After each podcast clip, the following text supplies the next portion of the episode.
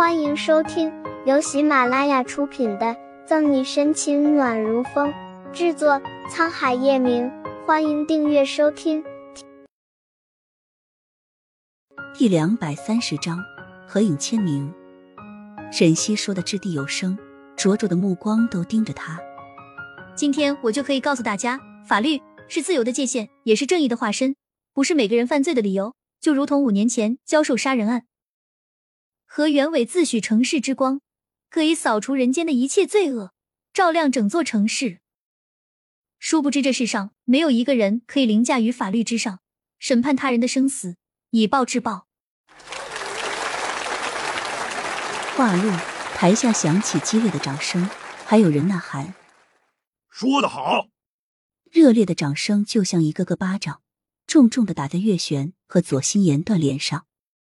掌声持续许久才停下。沈西继续道：“城市之光可以照亮城市，却照不亮人性的罪恶。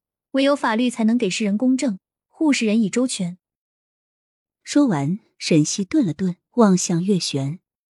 但总有人喜欢钻牛角尖，逮住一个空隙不放，喜欢问井盖为什么是圆的。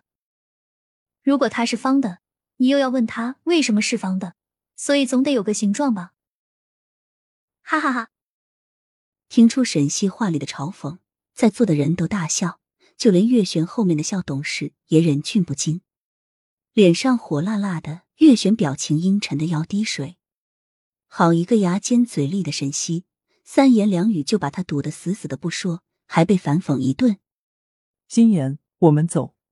心里抓狂，恨不得抓花沈西那张脸。月璇还是保持应有的风度，挽着月璇。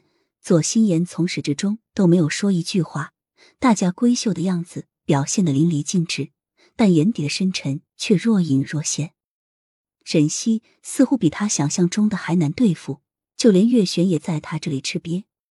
碍事的人走了，沈西也变相的发泄了一下，心中堵着的郁闷之气也消散了许多。月璇和左心言的出现没有给沈西带来多大的影响。他依旧滔滔不绝、形象生动的主持着自己的宣传活动，差不多两个小时的时间，活动才结束。沈队长，我一直都很崇拜你，关于你办案的报道一篇也没有放过，你帮我签个名好吗？沈队长，你刚刚的演讲实在是太棒了，尤其是那个教授杀人案的例子，让我深受启发。沈队长，刚宣布结束。很多人都蜂拥而上，要求和沈西合影签名。大家，大家先别着急，一个个的来。适才还不觉得，现在一停下，沈西才发现嗓子干哑的厉害，一说话就疼。旁边宣传科科长被挤到老后面，看着这场景哭笑不得。这个宣传活动每年都会在各个学校开展，上到高校，下到小学，主持的人也有局长和厅长。但台下的人都听得昏昏欲睡的，完了后也是各走各的。像今天这样受欢迎的情况，一次也没有。让一让，让一让。一道修长的身影用力的往前挤着。小姐姐，救命啊！孟尔东，沈西旁边的顾春寒警惕的望着他。你也要签名？签名个屁啊！孟尔东急得满头大汗，要死人了！要死人了！四个字如平地惊雷，让闹哄哄的大礼堂瞬间安静下来。什么？沈西猛然抬头，我堂弟他，他要自杀了，现在在修身楼。哎呀，三言两语说不清，你还是先跟我来。情况紧急，孟尔东心急如焚。径直拉着沈西就往外面跑去。